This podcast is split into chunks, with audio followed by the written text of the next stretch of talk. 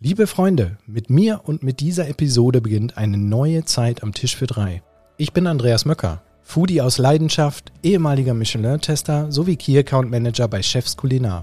Und ich bin der Neue, Matthias Nachfolger, wenn ihr so wollt. In dieser Episode treffe ich gleich zum Start auf meine eigene Vergangenheit.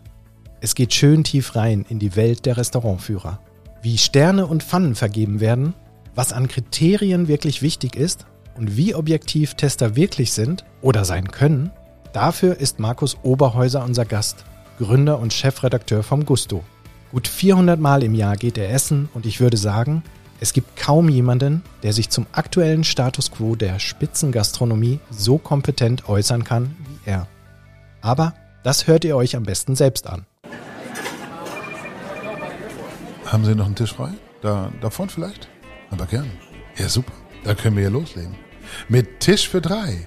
Der genussverliebte Podcast von Chefs Kulinar.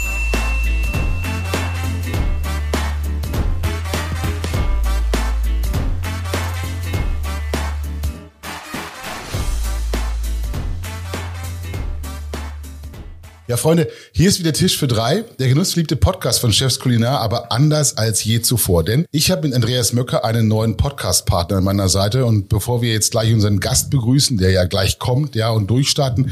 Andreas, wer bist du? Was ist dein Background? Warum darfst du hier sitzen? Und was machst du, wenn ich nicht gerade mit Prominenten um Kopf und Kragen redest hier am Tisch für drei? Um Kopf und Kragen reden, lieber Ulf. Das ist, glaube ich, das Stichwort heute zumindest. Ein bisschen nervös bin ich tatsächlich und ich glaube, das darf ich auch in der ersten Folge. Du bist erfahren, du hast 51 Folgen, glaube ich, müsste das jetzt sein, die 51. Ich habe nicht gezählt, aber so ungefähr. Ja, tatsächlich trete ich da in, in meiner Meinung nach große Fußstapfen und auch nochmal vielen Dank an Matthias in, in, für die letzten 49, 50 Folgen, ich weiß es nicht genau. Und auch danke an das Unternehmen Chefs Kulinar, dass ich das fortführen darf mit dir zusammen. Ich selber bin seit 2019 bei Chefs Kulinar im, im nationalen Key Account tätig als Key Account Manager und verantworte Großkunden im Bereich Hotellerie und Gastronomie. Privat vielleicht auch mal ganz kurz. Ich habe eine Frau, ich habe eine siebenjährige Tochter, ich habe einen Hund, einen Labrador, zwei Jahre alt, also der ist mitten in der Pubertät, also langweilig wird's nicht. Aber wenn es mir mal langweilig ist, dann spiele ich leidenschaftlich gerne Tennis. Das mache ich tatsächlich, versuche ich jede Woche zu machen. Aber zu meinem beruflichen Werdegang, um den geht's ja heute auch so ein bisschen. Ich habe verschiedenste Positionen innerhalb der, ich würde mal sagen, meistens gehobenen Hotellerie im Food and Beverage Bereich gehabt. Restaurantleiter, Veranstaltungsleiter, Food and Beverage Manager, zuletzt auch Hoteldirektor gewesen. Hab vor 25 Jahren mal im wunderschönen Hotel Stadt Hamburg auf äh, Sylt im Westerland gelernt. Ähm, da habe ich, glaube ich, so ein bisschen die Leidenschaft für Genuss, Kulinarik, ähm, auch ein bisschen die Sternegastronomie entwickelt. Und tatsächlich innerhalb dieser 22, 23 Jahre Hotellerie hat es mich zwischenzeitlich auch zum Guide Michelin als Hotelinspektor verschlagen. Bedeutet eigentlich, ich habe Geld dafür bekommen, dass ich mich durch die Republik geschlemmt habe und hört sich eigentlich so als Traumjob an. Und darüber wollen wir ja heute dann auch mal sprechen. Ja, sehr herrlich heute. Ein Heimspiel für Profi-Esser Andi und ein Journalistenkollege für mich, denn hier ist Markus Oberhäuser, der Chefredakteur, Herausgeber von Gusto, derjenige, der die Pfannen verteilt. Und ich weiß jetzt schon, das wird eine super Episode, weil wir natürlich wahnsinnig viel darüber reden werden, wie es um die Fine Dining Branche wirklich steht, wo es hingeht, was die Trends von morgen sind, welche Rolle vielleicht Nachhaltigkeit spielen und worauf Tester wirklich achten und ob man natürlich auch alles glauben darf, was so an Bewertungen draußen unterwegs ist. Vorher aber, lass uns nochmal ganz kurz die Werbung laufen. Markus Oberhäuser ist ja der Mann hinter dem kulinarischen Reiseführer Gusto. Und Develay, der exklusive Vertriebspartner von Kikoman, der wohl bekanntesten Sojasauce überhaupt. Hergestellt nach einer 300 Jahre alten Tradition wurde Kikoman von Japan aus zur weltweiten Erfolgsgeschichte. Das liegt vor allem an der 1A-Qualität von Kikkoman-Soßen. Diese werden nämlich aus vier Zutaten gebraut. Ganz natürlich Wasser, Salz, Soja und Weizen. Geschmacksverstärker und Farbstoffe sind tabu. Damit ist Sojasauce mit seinen Aromen nach Vanille, Früchten, Whisky, Kaffee und mehr die perfekte Aromaspritze für Marinaden, Dips und Soßen. Und pimmt garantiert jedes Gericht mit Umami auf. Dazu gibt es jetzt ein neues Kikkoman-Produkt für Großküchen. Die Woksoße Teriyaki. Teriyaki ist ja gerade ein Megatrend. Die Soße ist so wunderbar dickflüssig, kann ganz individuell verfeinert werden und eignet sich perfekt als Topping oder Kochsoße für Fleisch, Fisch oder auch Veggie-Gerichte. Mehr Kick für Wok und Teriyaki. Alle Infos dazu unter www.develei-foodservice.de und auf einer der nächsten Chefs Kulinarmessen. Einfach mal live probieren. Markus, herzlich willkommen am Tisch für drei. Wie ist das bei dir? Dein erster Podcast oder auch schon ganz, ganz Podcast erfahren? Nee, absolut nicht. Ist wirklich mein erster Podcast. Ähm, ich halte mich schon immer sehr zurück, was äh, öffentliche Auftritte angeht. Aus diesem Grund heute wirklich Premiere auch für mich. Ja, weil du darfst ja nicht erkannt werden. Ne? Also wenn du irgendwie in ein Hotel reingehst, dann darf man ja nicht irgendwie sagen, oh, guck mal, der Tester ist da, heute nehmen wir mal den frischen Fisch. Richtig. Man kann mich nicht googeln, find, man findet kein äh, Foto von mir äh, im Netz. Die wenigsten Küchenchefs oder Serviceleiter kennen mich. Äh, ganz auszuschließen ist es nicht. Äh, vom einen oder anderen wird man dann doch äh, nach so vielen Jahren, wie ich jetzt da im, in dem Game drin bin, wird man erkannt. Aber das Wichtigste ist im Endeffekt, dass man auf falschem Namen reserviert ins Restaurant reinkommt und wenn man dann tatsächlich irgendwann erkannt wird, kann auch nicht mehr viel äh, passieren. Also Reservierst du immer mit dem gleichen falschen Namen Nein, oder ist das unterschiedlich nicht? Ändert sich jedes Jahr. jedes Jahr. Jedes Jahr. Der Mann mit der gespaltenen Persönlichkeit, lieber Andreas. Da haben wir einen schönen Gast heute. Ja. Wir dürfen wahrscheinlich nicht mehr, mehr fotografieren. Nö, wahrscheinlich nicht. Also, ja, ja, nur ja. von hinten, ja. Also ich habe tatsächlich Markus äh, zweimal in meiner Karriere kennengelernt und äh, tatsächlich auch gesehen. Mm, Das war einmal auf Sylt und einmal ähm, in Buxtehude, als ich Hoteldirektor im Navigare war. Da, da wollten wir unbedingt auch gerne in den Gusto mit unserer Küche, die sehr ambitioniert war damals. Und von daher habe ich auch einfach mal die Chance genutzt und Herrn Oberhäuser oder Markus gerne auch mal angeschrieben und gefragt, hey, hast du nicht mal Lust, in den Podcast zu kommen? Was Heute wir ja geschafft haben. Also ich weiß, weiß nicht, was mit dem Navigare damals war. Ob ihr gesagt habt, wir schreiben lieber nichts drüber, sondern wie das war. Aber das ist auch Schnee von gestern. Lass uns ins Hier und Jetzt starten. Ja, also das glaube ich ist ja, ist ja die Hauptsache. Markus, eine Frage darf bei uns jeder beantworten. Was ist für dich Genuss? Genuss ist für mich tatsächlich Zeit zu haben oder nicht essen zu müssen, sondern zu dürfen. Nicht essen zu müssen, sondern zu dürfen. Ja. Okay, gut. Die hatten wir noch nicht die Antwort. Kannst du auch selbst kochen? Ich meine, um Restauranttester zu werden, muss man ja eigentlich nur essen können und ein bisschen drüber schreiben, oder? Sehe ich ein bisschen anders. Also man sollte schon auf jeden Fall äh, kochen können. Man sollte im besten Fall sogar relativ gut kochen können. Ich bin zwar kein gelernter Koch, aber ich habe äh, doch über viele Jahre auch Erfahrung in regelmäßigen Kochevents, wo ich mit einem äh, damals befreundeten Weinhändler äh, zusammen regelmäßige Menüabende über, wie gesagt, mehrere Jahre hinweg ähm, durchgezogen habe. Und ich weiß auch, was es bedeutet, zumindest für eine Größenordnung von etwa 24 Personen auf den Punkt äh, ein Menü hinzubekommen und wo dann auch äh, letztendlich die Tücken liegen. Wie fing das denn damals mit dem Gusto überhaupt an? Ich habe so ein bisschen in Oberbayern ging das los oder, oder Ja, wie, richtig. wie kam die Idee? Also es war wirklich eine absolut kleine und regionale Geschichte. Ich komme oder ich ich habe davor war ich äh, Chefredakteur von einem regionalen Kulturmagazin und das wurde dann 2002 war das gewesen, wurde aufgelöst beziehungsweise ging nicht mehr weiter und ich habe dann letztlich die meinen bis dahin ausgeführten Beruf und mein, äh, meine große Leidenschaft, mein Hobby zum Beruf dann äh, letztendlich gemacht und Anfangsjahre beziehungsweise das erste Jahr, ersten ein, zwei Jahre war das Ganze vom Aufbau her noch ein bisschen anders, war eher so wie so ein regionales Genussmagazin und letztlich dann 2004 kam die erste regionale Ausgabe tatsächlich eben für Oberbayern damals nur, wo wir dann Restaurants getestet haben. Gibt es etwas, das du nicht isst? Wirklich nur ähm, Insekten. Ansonsten sollte meiner Meinung nach äh, jemand, der sich professionell mit äh, Restaurantkritik ähm, beschäftigt, offen für alles sein. Und wann hast du zuletzt einen Döner gegessen? Oder einen Big Mac? Oder sagst du, das ist wie Insekten? Nee, ganz und gar nicht. Vor einigen Wochen mit meinem Sohn habe ich äh, einen Döner Kebab beim äh, Dönerstand unserer, unseres Vertrauens gegessen. Markus, wie oft gehst du in der Woche essen? Ist es jeden Tag? Ist es mittags? Ist es abends? Wie oft passiert es? Also durchschnittlich sind es tatsächlich äh, sieben Restaurantbesuche pro Woche. Meistens oder wenn es irgendwie geht, tatsächlich mittags und abends. Das heißt dann nicht jeden Tag, aber an drei Tagen mittags und abends und vielleicht an einem Tag nochmal abends. Manchmal dann, je nachdem, in was für einer Phase wir uns befinden, sind es dann vielleicht wirklich nur zwei äh, oder auch mal gar keinen Besuch.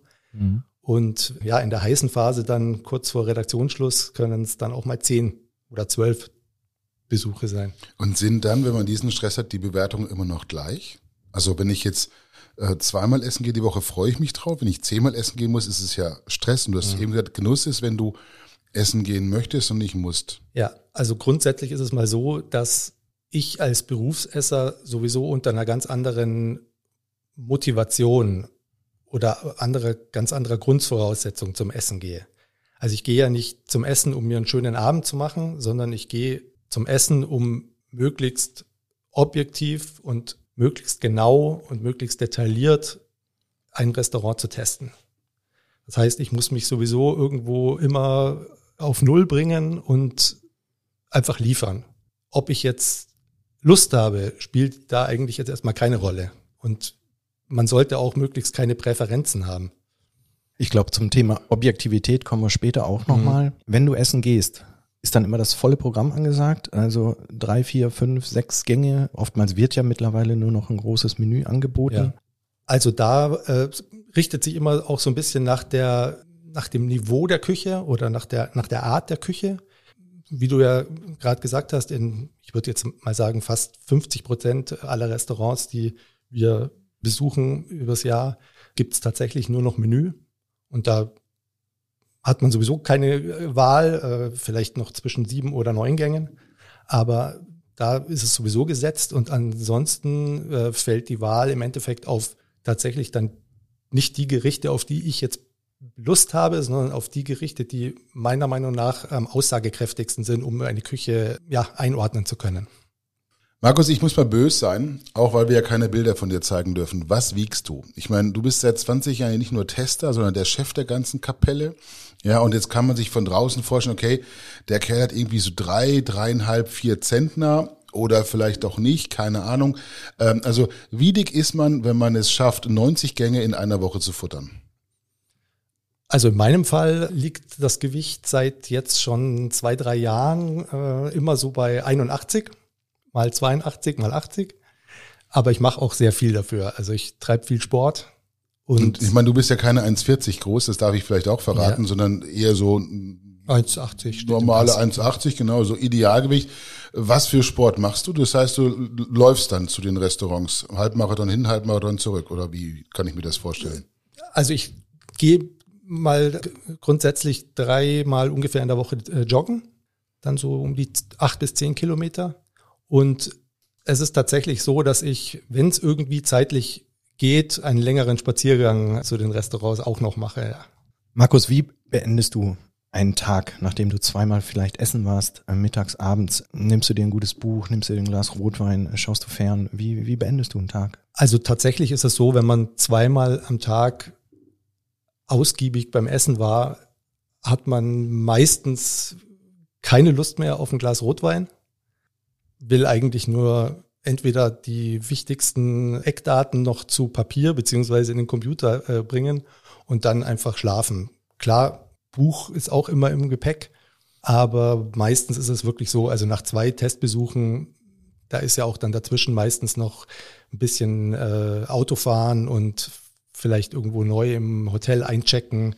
Das gehört ja auch alles mit dazu. Und für mich ist es eigentlich tatsächlich nach dem Testbesuch immer das Wichtigste, möglichst alle relevanten in gesammelten Informationen, die ich während der letzten zwei, drei, vier Stunden sammeln konnte, zu Papier zu bringen. Du kannst ja auch nicht irgendwie den Blog rausholen und einfach dir Notizen machen, weil dann sieht man ja, okay, irgendwie ist der komisch, der schreibt sich alles auch. Das heißt, du musst dir die Dinge auch merken oder bist du verkabelt? Machst du eine kleine Sprachnachricht? Also die Linsensuppe war jetzt nicht so gut, keine Ahnung. Oder soll es auch geben, habe ich auch schon gehört. ja, ja, ja wie, wie, läuft das? Weil also ganz ehrlich, jetzt der Andreas und ich, also wenn wir beim beim Dessert sind, können wir uns an die Vorspeise kaum noch erinnern. Aber du bist mhm. da der Gedächtniskünstler unter uns. Also tatsächlich ist es so, dass man ja heutzutage nicht mehr besonders auffällig ist, wenn man ein bisschen ins Handy äh, tippt Und äh, man hat auch die Möglichkeit, relativ unauffällig äh, sich Bilder zu machen. Und das hilft dann beim Schreiben schon ziemlich.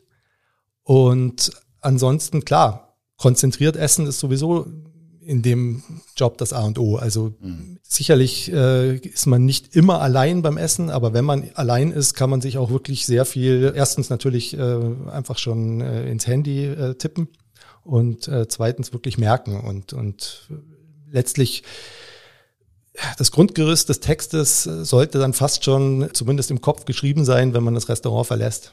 Ähm, wenn man jetzt bei dir arbeiten will und beruflich essen möchte, ja, wie überzeugt man dich im Vorstandsgespräch? Oder gehst du mit Bewerbern einfach essen und fragst sie danach ab?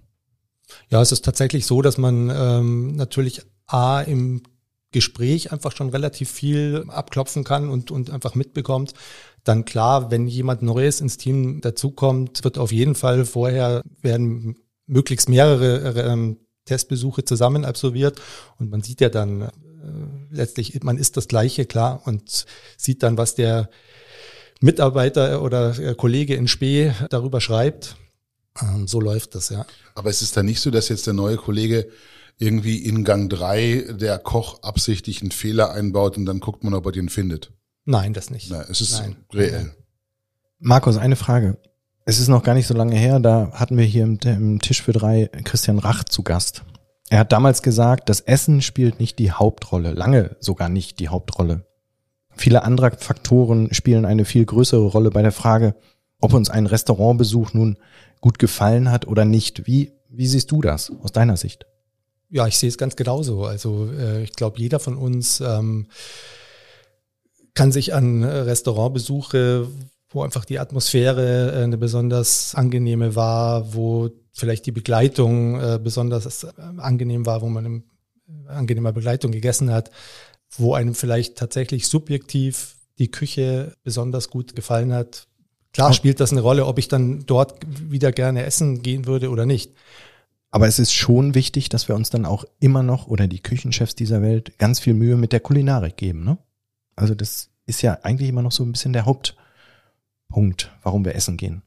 Naja, ich denke, dass gerade jetzt im, im High-End-Bereich oder im, sagen wir mal, Fine-Dining-Bereich schon die Küche auch natürlich eine äh, große Rolle spielt und vor allem eben bei den sogenannten Foodies, die halt dann tatsächlich, äh, sagen wir mal, in erster Linie sich die Restaurants nach der Art der Küche aussuchen, ob es jetzt spannend ist oder irgendwie was Neues. Ähm, ähm, die gehen dann natürlich auch sehr nach den Bewertungen aber ich würde mal sagen, in der breiten Masse ist es tatsächlich so, dass einfach, ja, das Gesamtpaket einfach zählt.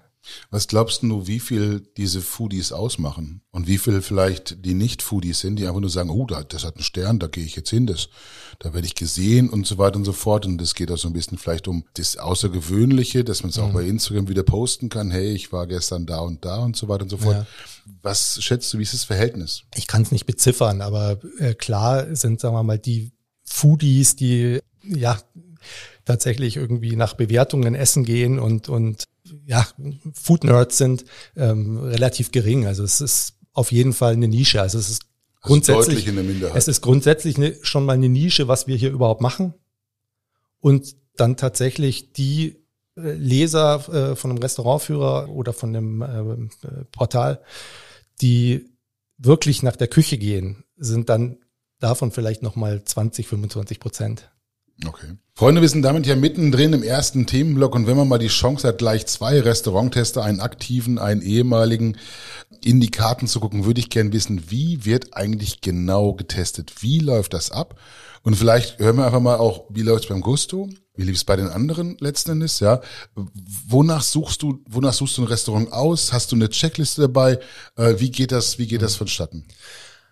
Also grundsätzlich ist es ja mal so, man hat einen gewissen Grundstock an Restaurants, die, sagen wir mal, zum Portfolio gehören und die man regelmäßig äh, testet.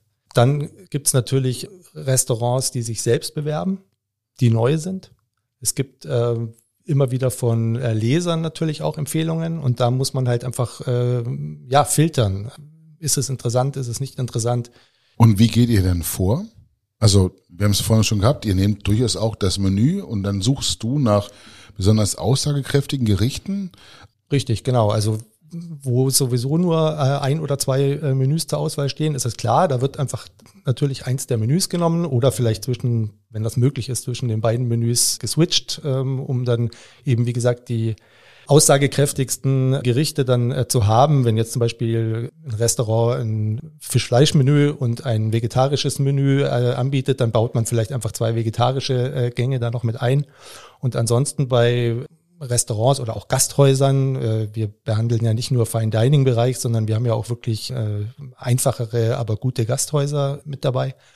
Dann sieht, schaut man sich die Karte an und, und wählt einfach aus, was sind die aussagekräftigsten Gerichte, wo ist äh, möglichst viel, zumindest was man jetzt so äh, von der Speisenkartenlektüre her äh, erkennen kann, wo kann ich das meiste lesen heikle Produkte, zum Beispiel äh, Soßen immer ganz wichtig. Eine Suppe ist auch immer ein guter Indikator. Also die Suppe ist letztens dann der bessere Indikator als das edle Stück Fisch? Nicht zwangsläufig. Also klar, um Produktqualität feststellen zu können äh, beim Einkauf ist natürlich das äh, edle Stück Fisch, äh, wie du so schön sagst, äh, aussagekräftig. Aber was jetzt die Substanz der Grundzubereitungen zum Beispiel angeht, sehe ich halt einfach sehr viel in der Suppe oder in der Soße. Mhm. Andreas, wie war das bei euch? Ja, also ich kann ganz viel von dem, was Markus gerade gesagt hat, bestätigen, ähm, auch vom Guide Michelin. Ähm, damals, es ist ja mittlerweile auch über 15 Jahre her, dass ich dort war, aber ich werde auch ganz oft gefragt, wer hat entschieden, wer, wann du wohin gehst zum Essen und wie, wie läuft das überhaupt und äh, erkennen die dich nicht irgendwann und so. Also beim Guide Michelin war es tatsächlich so, dass äh, es gab einmal im Jahr eine Sternekonferenz, wo alle Bewertungen, Erfahrungen der Tester zusammenkamen. Man saß zwei, drei Tage in Karlsruhe und, und die Führungsspitze aus Paris, aus, aus Frankreich kam dazu und am Ende entschied man dann, für den nächsten Führer, wer äh, besternt wird und so weiter und so fort. Und dann ging die neue Testsaison für die Tester los. Und die geht dann immer so bis April, Mai des nächsten Jahres. Das war damals, kam der Führer immer, im Herbst raus. Mhm. Und dann geht die Testsaison für die Tester ja, wie gesagt, April ungefähr, bis man dann zurück ins Büro kommt. Und man kriegt, jeder Tester kriegt seine Region zugeordnet in, in dieser Zeit. Man ist äh, sein eigener Herr, wann man in welche Region reisen kann. Man reserviert selber, man reserviert unter falschen Namen, man, äh, man isst äh, drei, vier, fünf Gänge-Menüs. Man äh, natürlich, damit man nicht auffällt, äh, noch ein Glas Wein oder vielleicht auch mal die Weinbegleitung zum Menü. Und das, das, so ist es eigentlich eigentlich äh, beim Guide Michelin abgelaufen. Nun hat doch aber auch Essen immer etwas mit Geschmack zu tun. Ich meine, du hast vorhin gesagt, ich versuche von null an zu testen. Das ja. stimmt, so neutral wie möglich. Und trotzdem, Essen ist Geschmack. Gibt es denn da wirklich richtig oder falsch? Also ist Kochen auch mathematisch? Also Geschmack äh, ist das eine, aber Handwerk und Qualität ist einfach auch sehr, sehr viel. Und das äh, sind zum Beispiel jetzt einfach Parameter, die, die nicht subjektiv sind. Klar ist Geschmack auf eine gewissen Art und Weise subjektiv, ähm, aber man sollte sowieso nicht an die Sache herangehen und sagen, okay, schmeckt mir, schmeckt mir nicht, interessiert nicht. Ja, das hat einfach nicht zu interessieren, ob, ob das einem persönlich schmeckt oder nicht. Und das darf eigentlich auch nicht äh, in diese Kritik mit einfließen. Ist ganz wichtig. Also ich sehe es sowieso äh, unsere Aufgabe eigentlich mehr darin einzuordnen, ja. Und äh, wir versuchen jetzt auch nicht an, am Stil einer Küche äh, irgendwie äh, herumzukritisieren oder, oder äh, irgendwelche äh, Präferenzen äh, da irgendwie herauszuarbeiten. Äh, ganz und gar nicht. Also wir, unsere Aufgabe ist eigentlich wirklich äh, einzuordnen. Es ist genau so, wie, wie Markus das sagt. Also ich habe damals nie, und das war, war auch Prämisse eigentlich, nur Gerichte bestellt, die mir schmecken. Ne? Also die ich äh, augenscheinlich auf der Speisekarte lese und mir wahrscheinlich schmecken werden. Es geht darum, äh, komplexe Gerichte äh, sich auszuwählen. Wo hat ein Küchenchef wirklich auch mal eine Herausforderung? Und äh, da, da muss ich meinen eigenen Geschmack völlig außer Acht lassen. Absolut. Und, ja. ähm, Wie ist das mit den Bewertungskriterien? Die kann man, glaube ich, bei euch irgendwie nachlesen oder sowas, worauf ihr genau Wert legt. Ist das bei allen so oder ist das, seid ihr damit die First Mover gewesen? Also Weil tatsächlicherweise kann ich mir das beim Güten Michelin nicht immer vorstellen, dass da alles so 100 Prozent offengelegt wird. Also es ist tatsächlich so, dass wir der erste Restaurantführer waren, der versucht hat, die Kriterien nicht nur wie überhaupt getestet wird, sondern auch was sozusagen die einzelnen Bewertungskriterien für die Küche bedeuten und worauf wir Wert legen, ja offen zu legen. haben wir damals äh, versucht, relativ äh, umfangreich und, und aussagekräftig äh, das Ganze sozusagen zu Papier zu bringen. Und tatsächlich war es so, dass erst ein, zwei, drei Jahre später dann andere Restaurantführer nachgezogen sind. Also da waren wir tatsächlich die Ersten, die das so offengelegt haben, weil einfach Transparenz äh, mir persönlich immer sehr, sehr wichtig war, da, äh, in dieses Metier reinzubringen, weil letztlich war es oder ist es auch nach wie vor noch das, was man den meisten Restaurantführern oder überhaupt diesen Restaurantführer-Metier vorwirft, einfach intransparent zu sein.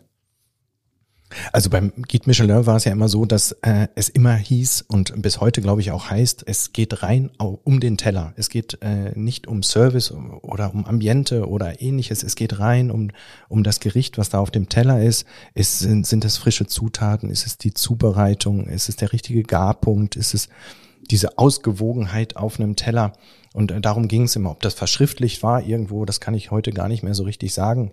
Aber ähm, da, da war wirklich immer nur dieser Teller, wurde immer vermittelt. Und auch, wir waren ja dann auch unterwegs und haben uns dann auch zu erkennen gegeben ähm, nach einem Essen. Und um zu zeigen, ähnlich ähm, wie du es ja auch machst, ähm, wenn du, du machst das ja in einer anderen Form, dass du beweist, dass du im Restaurant warst Richtig, und dass du ja. wirklich dort gegessen hast. Und das hat Michelin immer so gemacht, dass, dass man nach dem offiziellen Besuch äh, seine Karte hingelegt hat. Hier, ich würde ganz gerne vielleicht noch mal mit dem Küchenchef sprechen, wenn Zeit ist, damit man kurz ins Gespräch kommt und derjenige sieht, da ist was und da wird natürlich ganz viel über diese Themen dann auch direkt gesprochen und der Küchenchef fragt und wie war es denn und so weiter und so fort. Natürlich gibt man keine Auskunft äh, und bleibt freundlich und höflich, aber es geht halt einfach nur darum und, und da spielen diese Themen dann auch immer wieder und da kommen diese Fragen, ähm, worum geht's denn eigentlich, was, was hast du denn gerade da bewertet? Und da ist ja, es der Teller. Kann man das denn wirklich ausblenden, Markus? Also das, das, das drumrum, den Service, wenn der Service einfach bratzig ist, dann hat das doch natürlich Auswirkungen auf mein, auch das Gesamterlebnis und auch auf die Frage, würde ich jetzt dieses Restaurant 100%ig empfehlen oder versteckst du dann Botschaften in Sätzen, wenn du das Ganze beschreibst? Also bei der Beschreibung und Bewertung der Küche hat das wirklich keinen Einfluss. Also es interessiert mich wirklich nicht, ob der Service schlecht oder gut war oder ob ich äh, irgendwie äh, zuvorkommen behandelt wurde, ganz und gar nicht. Also mich interessiert wirklich einfach die Küche sachlich, objektiv einzuschätzen. Ich meine, das macht Markus mit dem Gusto ja auch ganz gut. Er hat äh, neben seinen Pfannen als Symbolen hat er dann auch seine Bestecke. Ähm, da geht's ja dann, mhm. glaube ich, um Service und äh, Richtig, äh, oder das, genau, äh, das drumherum. Das, das, ganze Setting, äh, genau. ähm, Service, Qualität, äh, Weinkarte, Umfang, äh, Ausstattung des Restaurants, wie gehoben, wie luxuriös äh, ist das gibt es eben eins bis fünf Bestecke, die vom einfachen Landgasthof mit Holzstühlen und, und keine Tischdecken und vielleicht nicht mal eine Weinkarte, hemdsärmlicher Service bis hin zu fünf Bestecke für höchste Luxusklasse eben. Eine Frage, weil sie mich irgendwie immer wieder brennt, wenn ich ja. über dieses Thema nachdenke. Wie objektiv ist so ein Re Restaurantbesuch? Also ich hatte damit immer so ein bisschen meine Herausforderung, weil der Vergleich ist ja so schnell da zu dem Restaurant, was ich gestern besucht habe oder ähm, also das. Ja, aber genau dieser Vergleich ist eigentlich äh, sehr, sehr wichtig, finde ich, weil letztlich je mehr Restaurants ich als professioneller Restauranttester besucht habe, desto objektiver wird eigentlich äh, die, die Einschätzung. Letztlich, wie ich vorhin schon gesagt habe, einordnen und aber auch vergleichen. Ich finde es ganz wichtig, äh, vergleichen zu können. Ähm, wie stellt sich jetzt hier die Küchenleistung da mit beispielsweise einem ähnlich hoch bewerteten Restaurant? Wo hat der vielleicht die Nase vorne, wo nicht? Und nur so wird dann tatsächlich irgendwann ein Schuh draus. Sehe ich genauso. Ich äh, wurde damals so ein bisschen anders eingearbeitet und mhm. äh, bitte nicht vergleichen und äh, bitte konzentriere dich nur auf das, was da ist und bewerte das. Ähm, ja, letztlich also, natürlich kommt es darauf an, ja. äh, ähm, erstmal äh, das Ganze für sich wahrzunehmen, äh, zu erfassen, äh, zu beschreiben, aber gerade bei der Bewertungsfindung ist es schon sehr, sehr wichtig, einfach die Vergleiche ziehen zu können. Und ich glaube, es ist auch mal ganz wichtig, mal auch mal ein schlechtes Gericht oder ein schlechtes Menü oder einen schlechten Abend zu haben, um dann das irgendwo wieder vergleichbar zu machen. Also ich, ich bin da bei dir. Ne? Also ja, natürlich. Und es ist auch ganz, ganz wichtig, äh, tatsächlich in allen, die Gastronomie in allen Facetten zu kennen. es gibt ja zum Beispiel, klar, die, äh, sage ich jetzt mal, äh, High-End-Foodies, die in der Weltgeschichte herumreisen und die besten Restaurants nur besuchen. So jemanden würde ich niemals ins Team mit reinnehmen, weil der einfach gar nicht die Möglichkeit hat, überhaupt in seiner ganzen Breite äh, zu bewerten und einzuschätzen. Da sind dann, da wird dann teilweise wirklich Äpfel mit Birnen verglichen, beziehungsweise du merkst einfach ganz genau, okay, derjenige hat zwar wahnsinnig viel Erfahrungsschatz auf dem höchsten Level, aber nach unten hin wird es dann wirklich sehr, sehr löchrig und es kommt ja einfach in dem Job, den wir äh, machen, einfach ja darauf an, ähm, die Restaurants einfach stimmig einzuordnen. Und da ist es einfach ganz, ganz wichtig, äh, wie du gerade gesagt hast, einfach auch mal äh, natürlich ein äh, Menü auf einem weniger hohen Niveau oder teilweise auch einfach Unterschiede innerhalb eines Menüs. Also es, es gibt ja sehr viele äh, Restaurants, wo einfach die, die, das Niveau nicht durchgängig von, von, der, von den Amüs Busch bis äh, zum Dessert oder zu den Petit Fours äh, gleichbleibend ist. Ähm, und sowas einfach auch äh, ja dann einordnen zu können, dass äh, äh letztlich, keine Ahnung, ein handwerklicher Fehler oder irgendwas in der Richtung äh, natürlich auch passieren kann, aber ich muss das äh, die Küche in ihrer Gesamtheit sehen. Und dann äh, ist einfach mal so ein Aussetzer äh, wird dann bei uns jetzt zumindest niemals äh, zum Beispiel zu einer drastischen äh, äh, Abwertung führen, weil ich sehe ja das Ganze und ich sehe ja, okay, das war einfach jetzt, äh, sagen wir mal, ein handwerklicher Wackler oder vielleicht ein Produkt einfach nicht äh, ganz so gut wie der Rest. Aber wie gesagt, man muss es einfach äh, als Ganzes sehen und, und sich dann nicht aufreiben an, an einzelnen Fehlern. Eine Zwischenfrage. Du hast eben dein Team erwähnt. Ähm, ja. Du machst das ja nicht alleine, logischerweise. Ja. Ähm, dafür ist die Bibel hier zu dick, mhm. die vor mir liegt. Mhm. Wer, was sind Einstellungskriterien für einen Tester bei dir? Wer, wie viel Mann, Frau hast du im Team? Also wir sind äh, momentan jetzt gerade äh, zwölf, äh, wobei drei ähm, hauptberuflich und äh, der Rest äh, freie Mitarbeiter. Also äh, klar ist Erfahrung äh, natürlich das A und O äh, für den Job, aber es ist einfach auch ganz, ganz wichtig äh, für mich einfach die charakterliche äh, Eignung.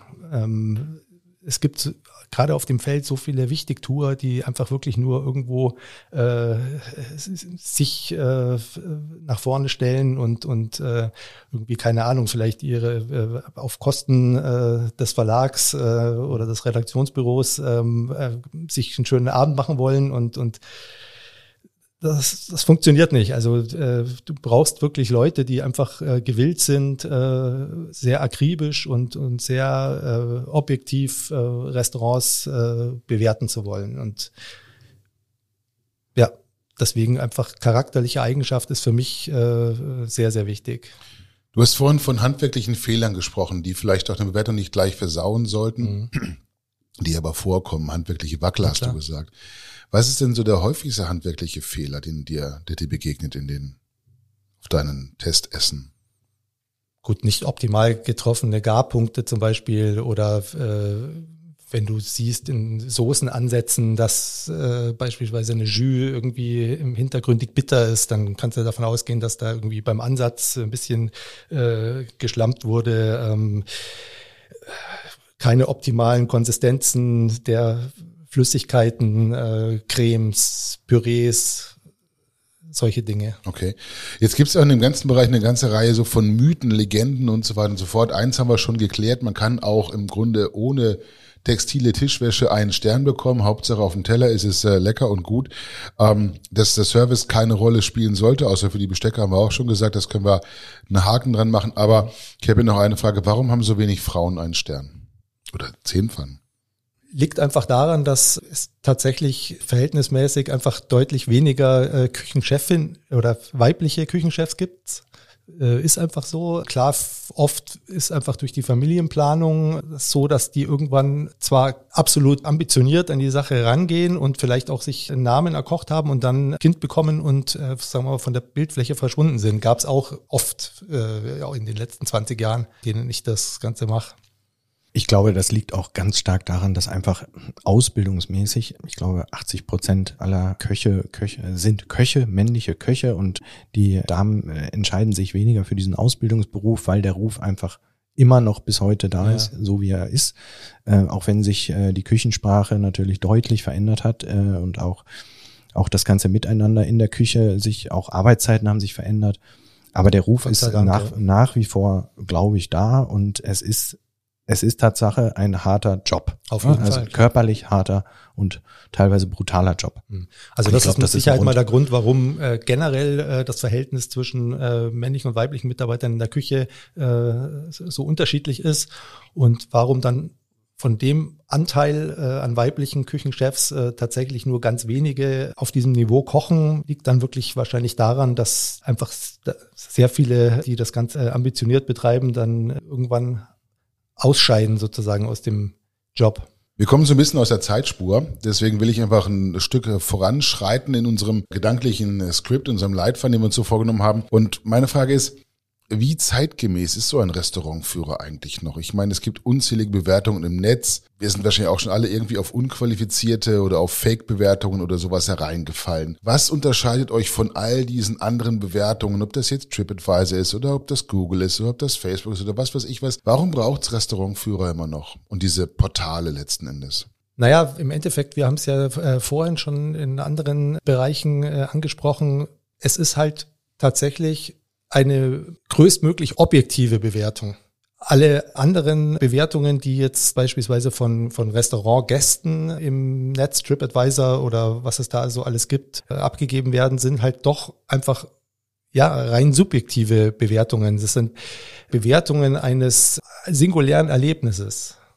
Aber ist nicht diese Objektivität nicht auch ein Stück weit, ich sag mal, fast schon ein Trugbild. Ganz ehrlich, ich höre bei einem Fußballkommentator, ob er in Wirklichkeit Bayern-Fan ist oder Dortmund-Fan. Und ich erlebe auch bei vielen, vielen Journalisten, ob sie sich für ein Thema erwärmen können, dann klingt ihre Reportage oder liest sich ihre Reportage vollkommen anders, als wenn sie sagen, Alter, schon wieder dieses Thema, was kann ich doch das nicht mehr mhm. sehen, ja. Und dann entsteht ja auch die Objektivität der Presse insgesamt erst durch die Vielzahl subjektiver Meinungen. Ja. Und ist nicht das Schwarmintelligenz, also tausend gute Bewertungen, die können sich ja wohl nicht so irren wie ein einzelner Tester. Ist nicht diese Schwarmintelligenz dann auch den den Profi-Essern, die vielleicht auch viel besser geschulte Gaumen haben, aber damit gar nicht mal mehr so repräsentativ sind, mhm. überlegen?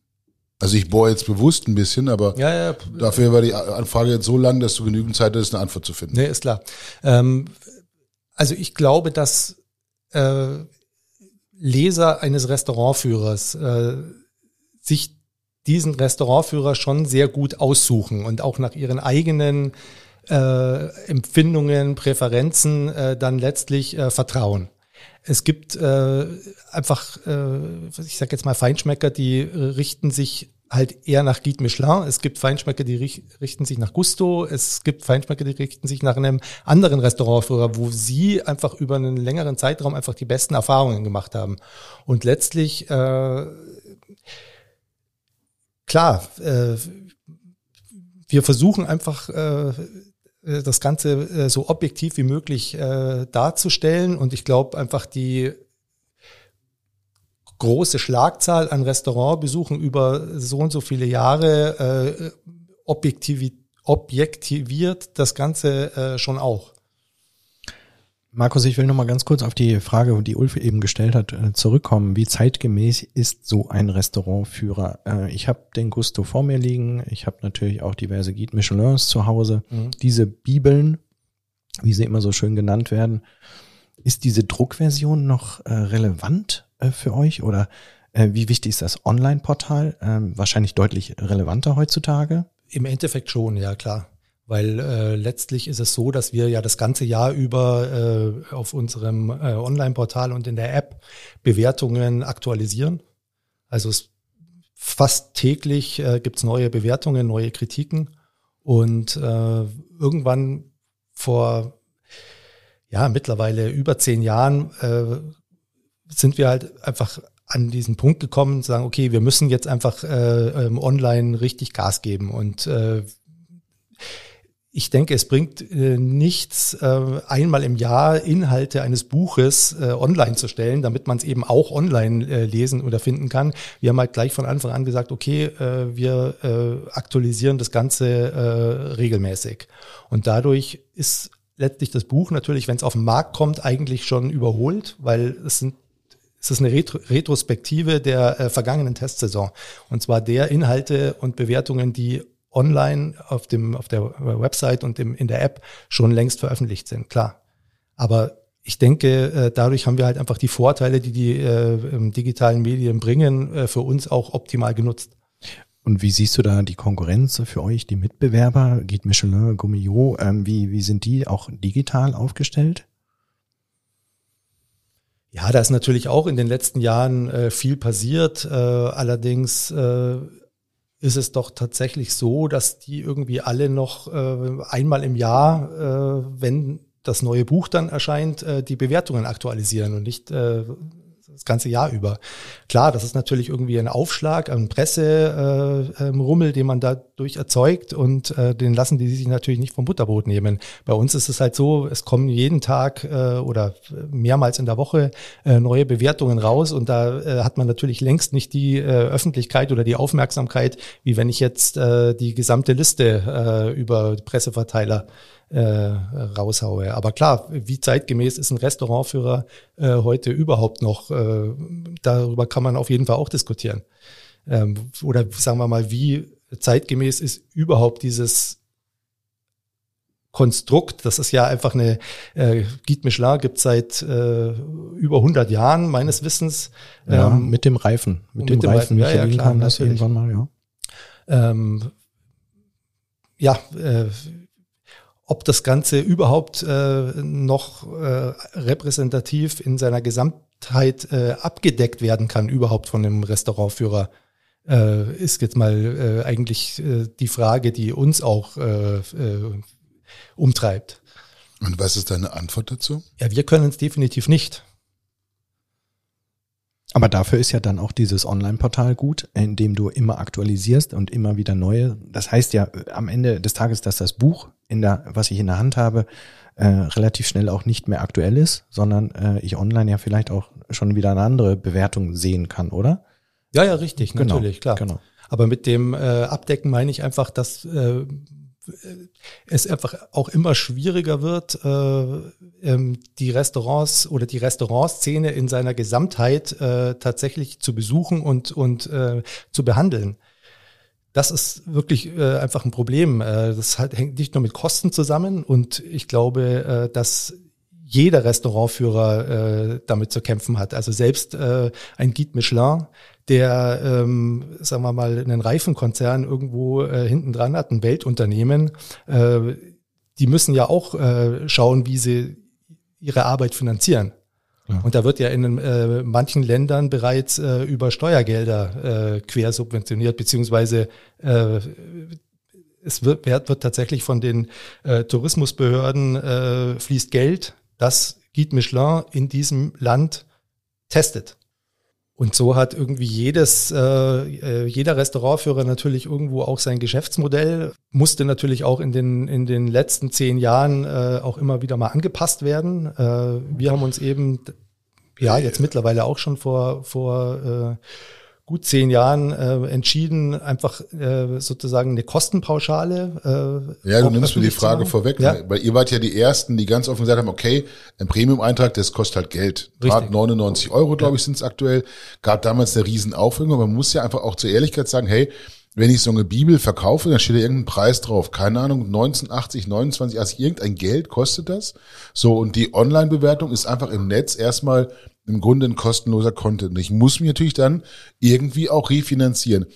Ähm, wie war das also, bei euch damals? Zehn Jahre, sagst du, macht ihr es inzwischen. Richtig, ne? also klar, früher war es so, ähm, äh, gehen wir mal noch ein bisschen weiter zurück, äh, vor 20, 30 Jahren äh, gab es noch kein Internet. Und wirklich jeder, der einfach Informationen äh, eines Restaurantführers wollte, musste in den Buchhandel gehen und, ein, und das Buch kaufen. Und das hat sich halt wirklich, äh, sagen wir mal, mit dem Internet und äh, äh, ja, den ganzen Portalen äh, grundlegend geändert. Äh, kein Restaurantführer verkauft auch nur noch zehn Prozent von der äh, Menge, die er ähm, früher, vor 20, 30 Jahren, als es Internet noch nicht gab, ähm, abgesetzt hat.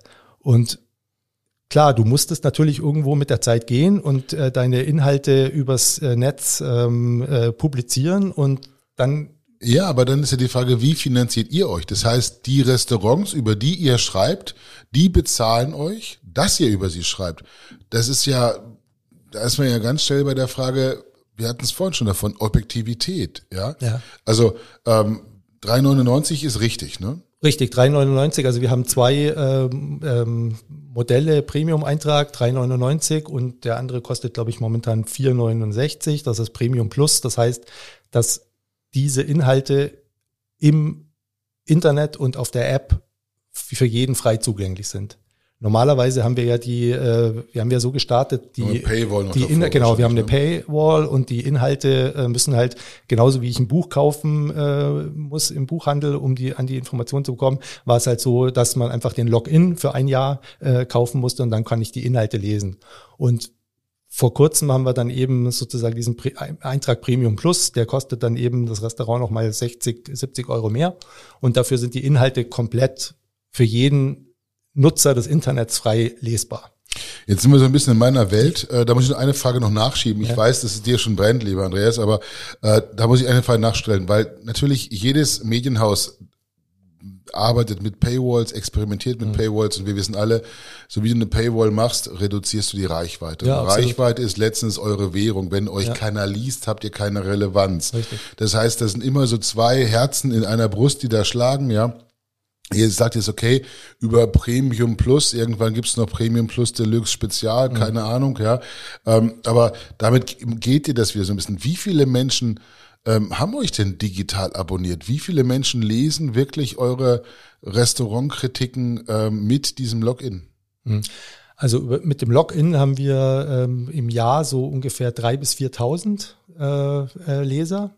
Wobei man ganz klar sagen muss, dass mittlerweile äh, ungefähr die Hälfte der Inhalte äh, sowieso ohne Login äh, schon lesbar sind und äh, viele einfach dann darauf zurückgreifen und und äh, Also ist Premium Plus in Wirklichkeit Premium Standard geworden.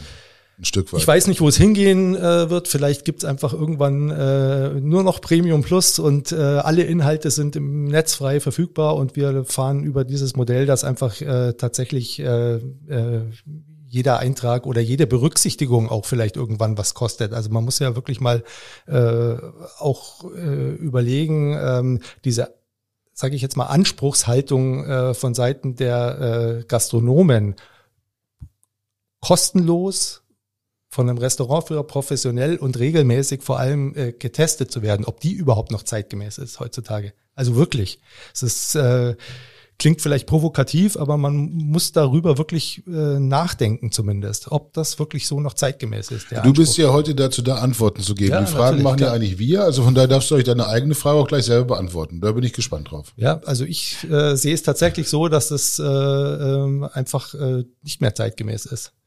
Dass man wirklich, äh, weil im Endeffekt kein Restaurantführer äh, auch den Beweis äh, antreten kann, dass er tatsächlich äh, diese ganzen Restaurants, die er aufführt, äh, jedes Jahr äh, tatsächlich getestet hat.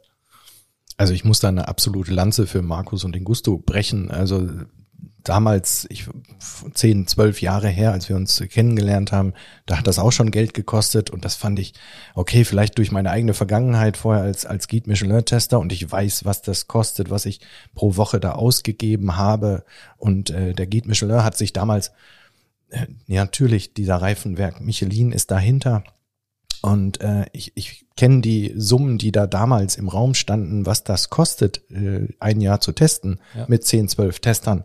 Das ist der Wahnsinn. Ähm, und wenn man da dann allein auf der äh, Sag doch mal, was es ist. Also, oder was es damals war. Du bist ja, jetzt sind wir ja hier quasi, also die können ja nicht mehr Also, im Nachhinein. Also ich kann dir von meiner meinen ersten beiden Einarbeitungswochen erzählen. Äh, die führten mich ins wunderschöne Hamburg in dem äh, in der Stadt, in der wir gerade sitzen. Äh, meine, meine meine Lieblingsstadt und so weiter. Also ich fühlte mich tatsächlich ganz pudelwohl und kannte auch schon das ein oder andere Restaurant, in dem wir dann zusammen testen waren. Und ich habe nach den zwei Wochen äh, habe ich das mal zusammengerechnet. Äh, das waren damals, äh, weiß nicht, 3000 Euro, die nur ich ausgegeben habe. Der Kollege, der war ja auch dabei, der hat dann auch 3000 ausgegeben. Das sind schon sechs bei zwei Wochen, dann im Monat sind Kannst du 12.000, hochrechnen? sind 150.000. Gehalt habt ihr vielleicht auch noch bekommen? Vielleicht, ja, genau. Ein bisschen Ähm, was, also 300.000 und das Ganze dann quasi mal 10, 3 Millionen. Ja, und, und äh, dann äh, kostet das Ganze drumherum und der, die Redaktion und so weiter. Das ist ja auch nicht ohne. Ne? Also Richtig, also äh, es ist tatsächlich so, dass jedes einzelne Restaurant, das bei uns äh, aufgeführt ist, uns mehrere hundert Euro kostet. Das sind ja nicht nur die Kosten, äh, die tatsächlich äh, für den Bewirtungsbeleg sozusagen oder für die Bewirtung vor Ort anfallen. Das sind Fahrtkosten, es sind Übernachtungskosten anteilig, mhm. es ist Personalkosten, äh, Leasingfahrzeuge für die fest, äh, festen äh, Mitarbeiter. Also es sind wirklich mehrere hundert Euro pro Restaurant pro Jahr, die anfallen. Okay. Und also wir lernen Anspruch, auf jeden Fall. Der Anspruch der Restaurants ist ja auch äh, berücksichtigt zu werden. Ja, das ist schon klar. Aber bevor wir jetzt dahin kommen, dass künftig die Tester das Trinkgeld bekommen und nicht andersherum, kann ich denn eine Bewertung mit Geld auch optimieren oder sagen wir korrigieren oder zahle ich im Zweifel diese 469 Euro, auch wenn drin steht, gehen Sie hier bloß nicht hin? Gehen Sie hier bloß nicht hin, äh, steht bei uns sowieso nicht drin. Also wir versuchen schon jedes Restaurant äh, einfach Ja, aber so, wenn es so schlecht ist, ja, wenn es so schlecht ist, dann, dann, dann, dann wird es gar nicht aufgeführt. Okay, also was nicht drin es ist, kam ist auch, äh, es kam natürlich auch schon vor, dass äh, sich Restaurants bei uns initiativ beworben haben, sich äh, angemeldet haben für die Testsaison und es war wirklich einfach äh, so, dass wir es nicht aufführen konnten. Und dann äh, wird es einfach nicht ähm, empfohlen. Fertig. Das würde mich ja jetzt interessieren, äh, wer das alles war, aber ich fürchte mal, das verrät uns wahrscheinlich nicht. Ähm, aber ihr habt dann schon auch so viel Fingerspitzengefühl zu sagen, okay, wenn es halt wirklich schlecht ist, dann fragen wir auch gar nicht nach dem Premium-Eintrag, sondern sagen wir, sorry, das war nichts. Nächstes Jahr gibt es vielleicht nochmal eine neue Chance. Ja, es gibt dann für das Restaurant natürlich irgendwie auch ein Feedback und äh, eine Begründung, warum. Und äh, das ist ja auch zum Beispiel bei uns jetzt, äh, was diese Restaurants, die sich offiziell anmelden, eben mit diesem Premium-Eintrag, die bekommen ja äh, eine sehr detaillierte Kritik. Also ich glaube, kein anderer Restaurantführer in Deutschland äh, schreibt solche detaillierten Kritiken, wo tatsächlich wirklich auf jedes Gericht, das äh, getestet wurde, eingegangen wird. Und äh,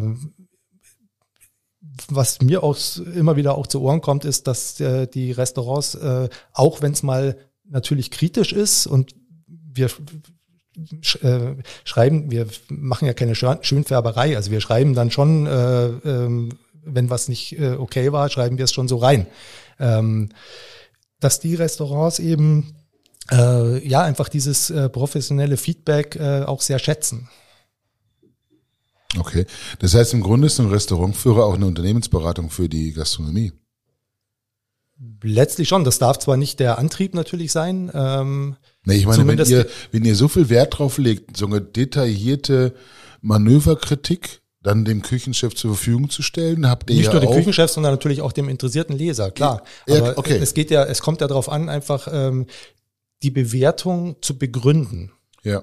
Und letztlich kann ich die Bewertung äh, nur dadurch begründen, indem ich einfach detailliert schreibe, was gab's, wo lagen unsere oder wo gab's äh, unserer Meinung nach äh, Verbesserungspotenzial, was war gut, was war äh, weniger gut.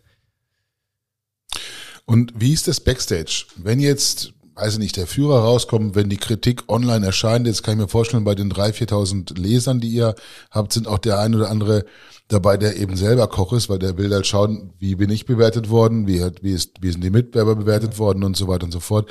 Ruft dann auch mal der ein oder andere Küchenchef oder Gastronom bei euch an und geigt euch seine Meinung, sagt also, ihr habt vor den Schuss nicht gehört, das war doch lecker, was ich da. Ja, sowas kommt natürlich hab. immer wieder äh, vor und das ist auch, äh, sagen wir mal, eingeplant. Ähm,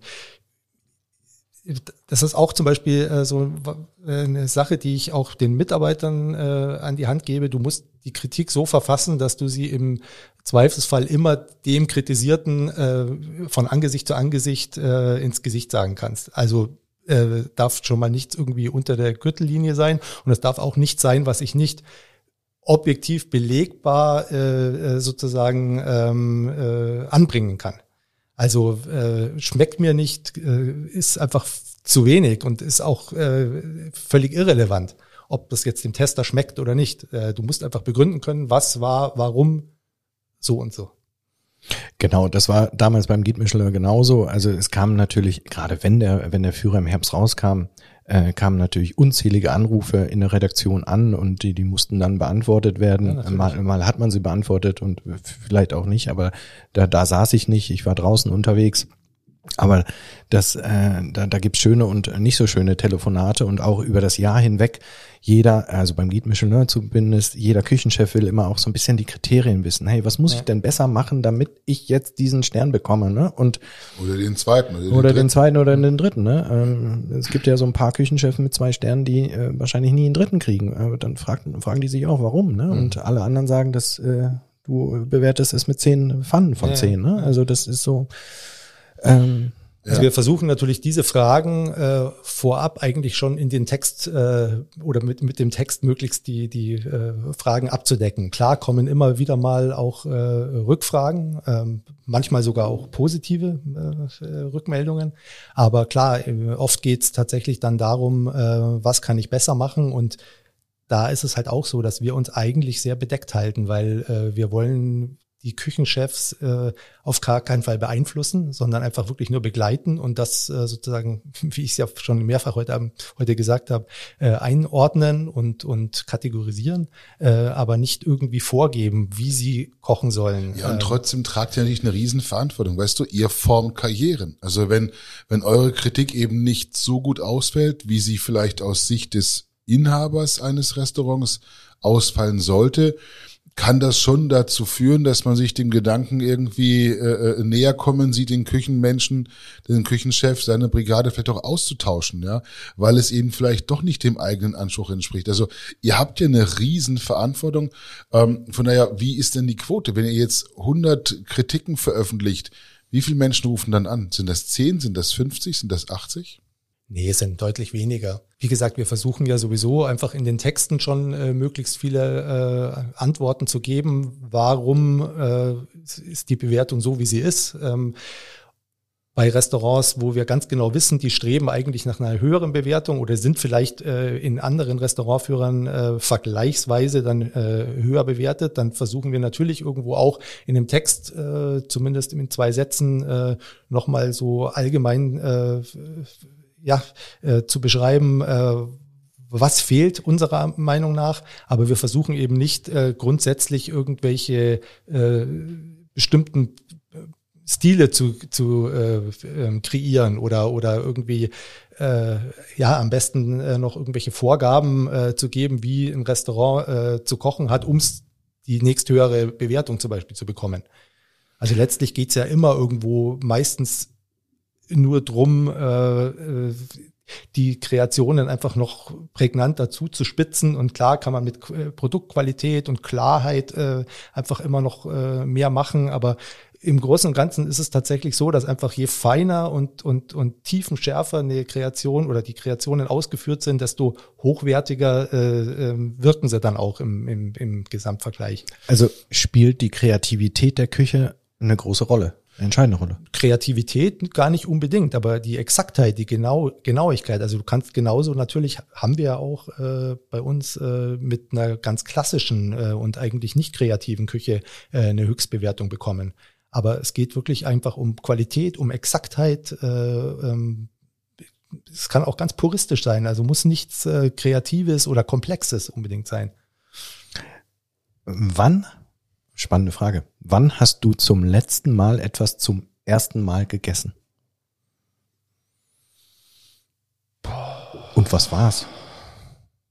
Also es kommen ja immer wieder äh, irgendwelche neuen Produkte auf den Markt, seien es jetzt äh, neue Züchtungen, äh, Hast du schon mal? Also es äh, kommt immer wieder mal vor, dass das einfach ein ja äh, ein relativ neues Produkt, äh, vielleicht von dem man auch mal gehört hat oder das gar nicht so äh, weit verbreitet ist, dann klar die äh, einschlägigen Kanäle, äh, die sozusagen die äh, Produkte äh, in der gehobenen Gastronomie auf den Markt bringen, äh, wenn die dann irgendwie ein neues Trendprodukt sozusagen äh, auserkoren haben und dann äh, plötzlich irgendwo ist, sieht man es zum ersten Mal und meistens dann in den äh, Wochen Wochen und Monaten äh, drauf äh, wird es dann immer mehr und dann irgendwann kann man es nicht mehr sehen. Also, äh, aber fällt mir jetzt wirklich äh, so Oder- ad hoc äh, schwer, irgendwie ein bestimmtes Produkt äh, zu nennen. Hast du zum Beispiel schon mal äh, das Fleisch aus dem 3D-Drucker probiert? Oder nee, das dem, tatsächlich noch nicht, aber aus ich dem habe Labor? Nee, ich habe neulich äh, einen Artikel drüber gelesen, einen sehr beängstigenden meiner Meinung nach, aber äh, habe ich tatsächlich noch nicht probiert. Nee. So ein, so ein Restaurantführer ist ja ein Produkt für, sagen wir mal, eher wohlhabende Freunde der gehobenen Kochkunst. Du sagst Foodies dazu. Ähm, darüber kann man sich schon streiten, wie zeitgemäß das ist. Ja, also wir haben es vorhin von dem Reifen gehabt. Der geht Michelin ist ja entwickelt worden, damit man die Reifen abfährt. Ja. Heute würde man sagen Mikroplastik-Produktionsbeschleuniger.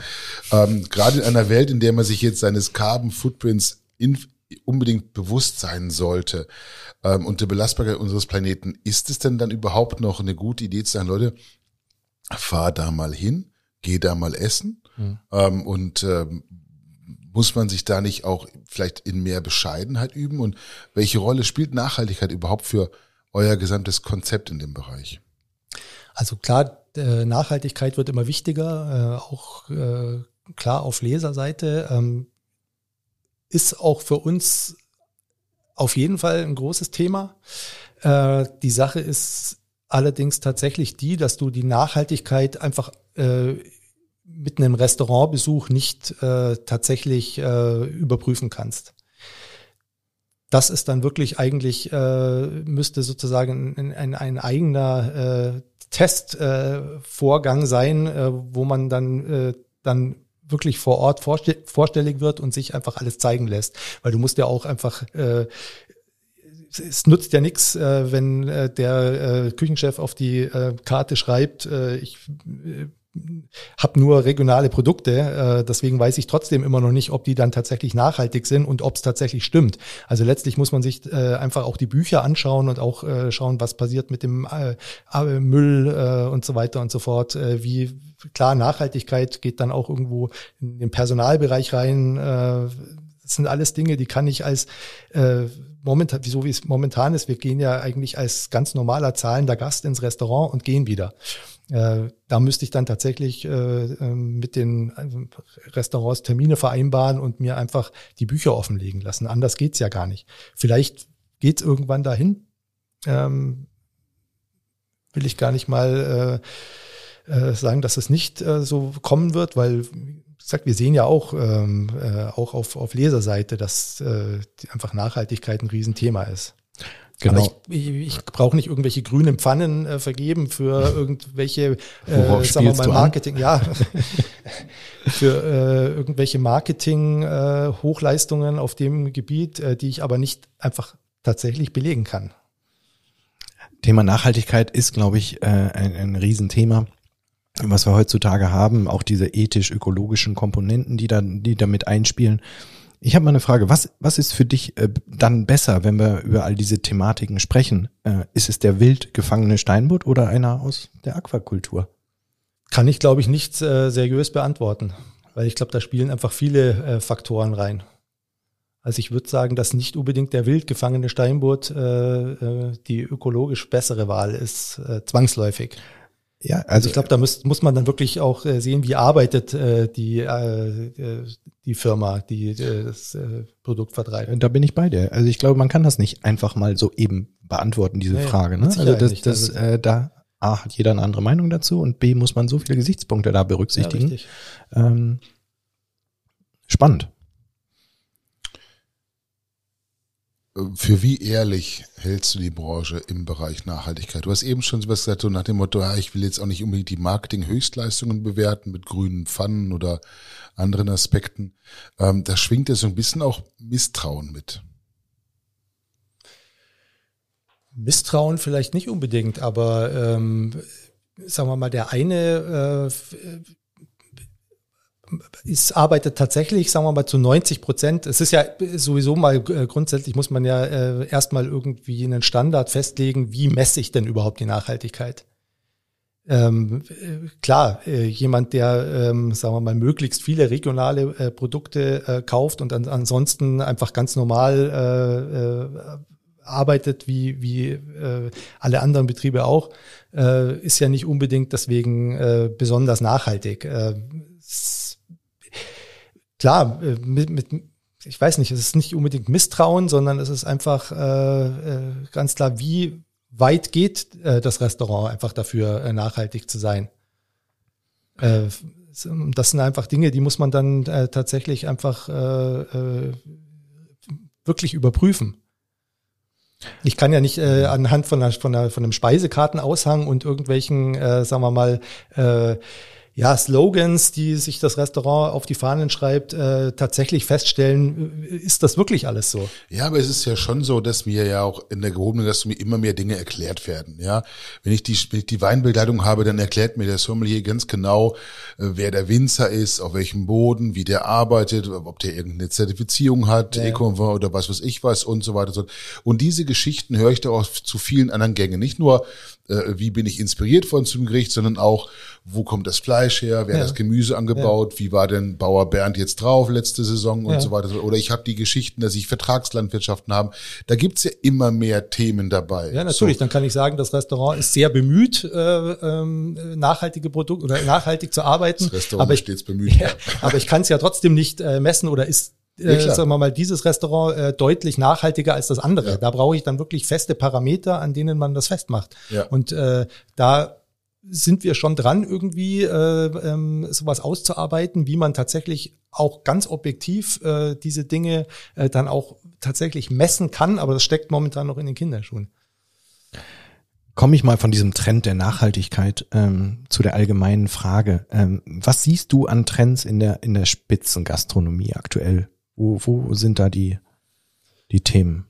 Also es ist tatsächlich so, dass äh, gerade jetzt in den letzten ein, zwei Jahren äh, sich unheimlich wenige Trends äh, abbilden, die jetzt irgendwie aus irgendeiner bestimmten Strömung kommen. Äh, klar, es waren einfach äh, Phasen, da äh, war dann die nordische Küche, dann kam die äh, Asia äh, ganz stark. Äh, zuletzt war, finde ich, so Südamerika äh, ein immer stärkeres Thema hier auch auf den, auf den äh, Speisekarten.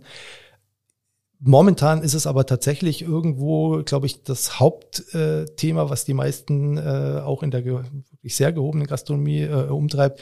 Äh, wie geht's denn überhaupt äh, konzeptionell weiter?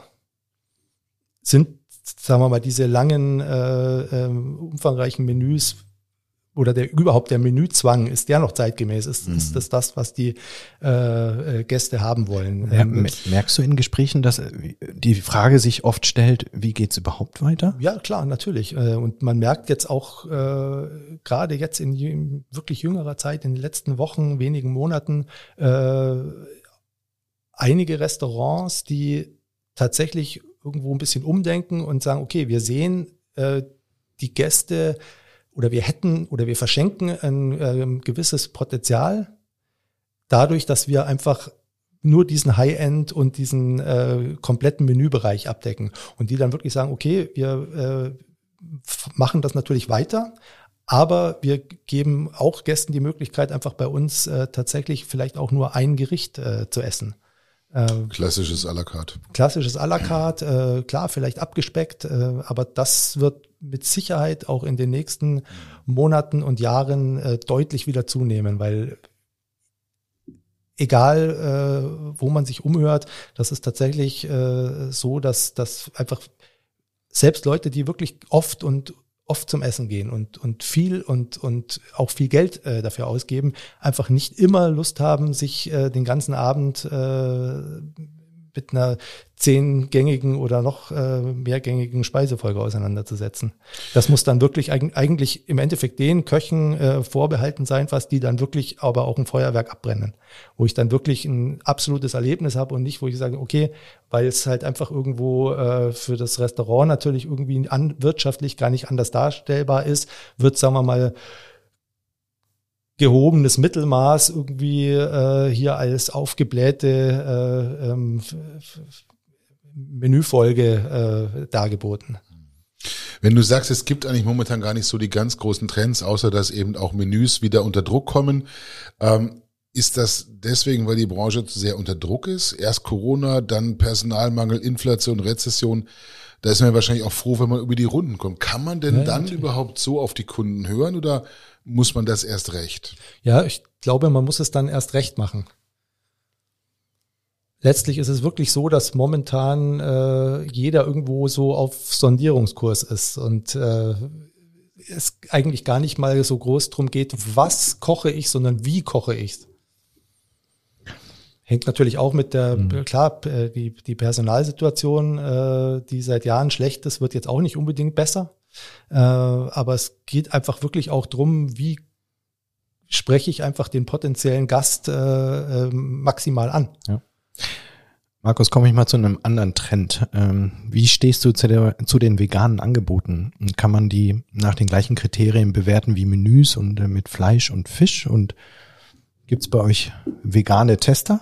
Also äh, oder ich meine, du, du ab, der Fleisch äh, abdecken ist, äh, können. Ähm, also ich bin ja wirklich der Meinung, dass äh, gerade vegetarische oder vegane äh, Spitzenküche äh, sogar deutlich schwieriger äh, oder einen höheren Schwierigkeitsgrad hat als äh, ähm, wenn tatsächlich Top-Produkte, Fleisch, Fisch, Krustentier, äh, Schalentiere äh, verwendet werden können, weil da kann ich allein schon einfach durch diese äh, hochqualitativen Produkte irgendwo äh, glänzen. Und äh, da ist dann eigentlich auch gar nicht unbedingt äh, großartig äh, Kreativität gefragt, sondern da reicht's dann in Anführungszeichen nur perfektes Handwerk äh, äh, zu bieten und die Produkte, sagen wir mal, bestmöglich in Szene zu setzen.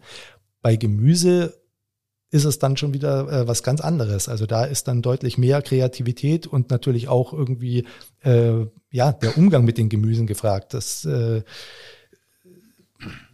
ist meiner Meinung nach einfach deutlich äh, schwieriger, ohne äh, Fisch, Fleisch, Krustentier ähm, äh, zu brillieren, aber würde also, ja bedeuten, dass du mal einen veganen Tester einstellen musst, oder?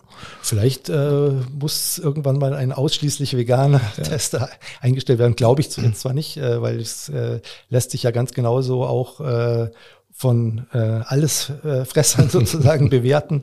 Äh, muss ja nicht äh, ausschließlich vegan sich ernähren. Wir hatten es vorhin schon von diesem ähm, Essen rund um den Globus. Wir haben uns durch Italien gefuttert, durch Griechenland. Wir sind den Rest vom Mittelmeer lang. Wir hatten die nordische Küche, wir hatten Levante, Asien, alles dabei. Ähm, und eben hat der Andreas schon mal probiert, ähm, die Frage zu stellen, what's next? Ähm, und woher kriegen wir auch dann die Inspiration, um letzten Endes auch vegetarische, vegane Küche ideal ähm, zu interpretieren oder auch äh, äh, ja zu experimentieren, was da das Thema ist. Was glaubst du, was wir äh, morgen essen werden? Was sind unsere Trends, die uns künftig auf den Tellern begegnen werden? Ja, letztlich wird es tatsächlich äh, so sein, dass es natürlich immer mehr auf Richtung äh, kreative Gemüseküche äh, gehen wird.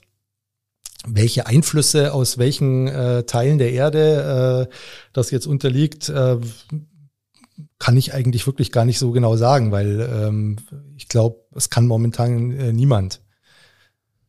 Aber glaubst du, dass es zeichnet sich da wirklich meiner Meinung nach äh, nichts Konkretes ab? Also zumal nicht in Deutschland, äh, weil sagen wir mal klar, die die Trends sind auch in den letzten äh, 10, 20, 30 Jahren aus anderen Ländern äh, hierher rübergeschwappt und nicht in, in Deutschland entstanden.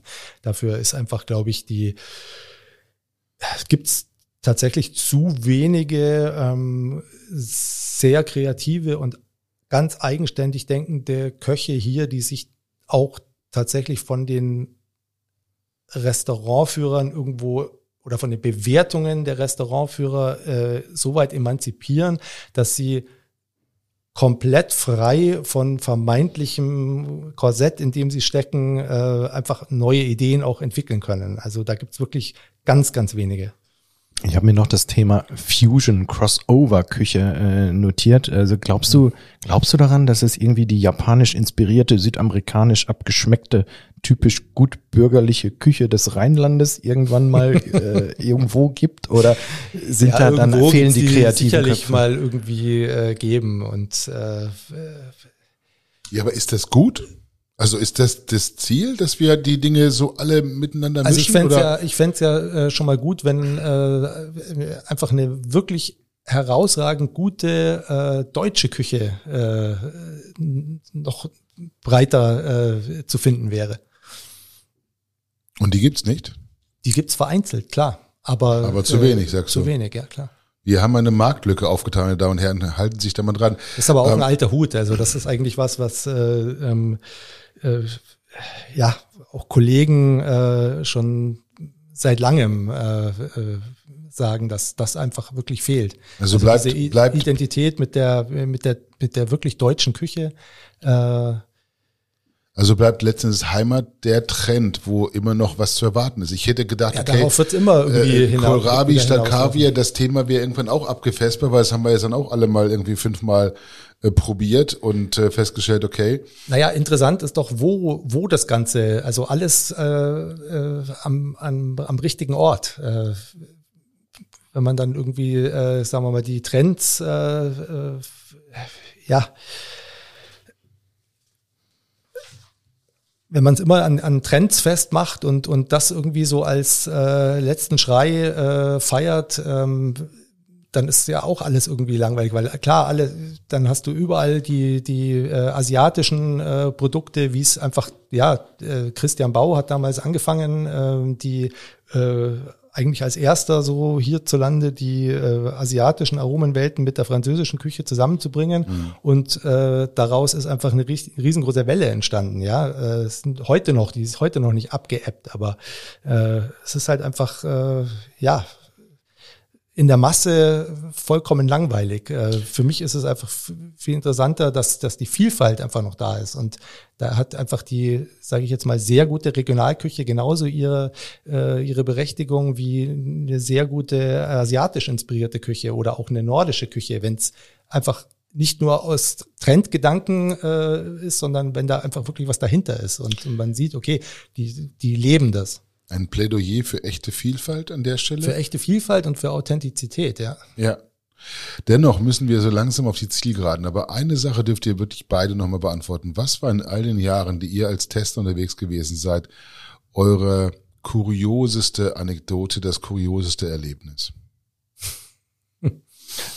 Soll ich anfangen? Äh, Ich durfte mir das vorher überlegen. alles klar. Jetzt darfst Ja, du einfach mal eine Minute überlegen. Äh, also bei mir äh, äh, spielt das Thema Objektivität jetzt wieder eine ganz große Rolle. Ähm, als ich den Job schon also so drei, vier Monate gemacht hatte, die Einarbeitung so langsam durch war, ähm, war tatsächlich privat auch so einiges los bei mir. Also da, da trennte sich die Freundin, äh, zu Hause starb der 17 Jahre alte Hund und äh, tatsächlich ging es mir einfach persönlich einfach nicht gut.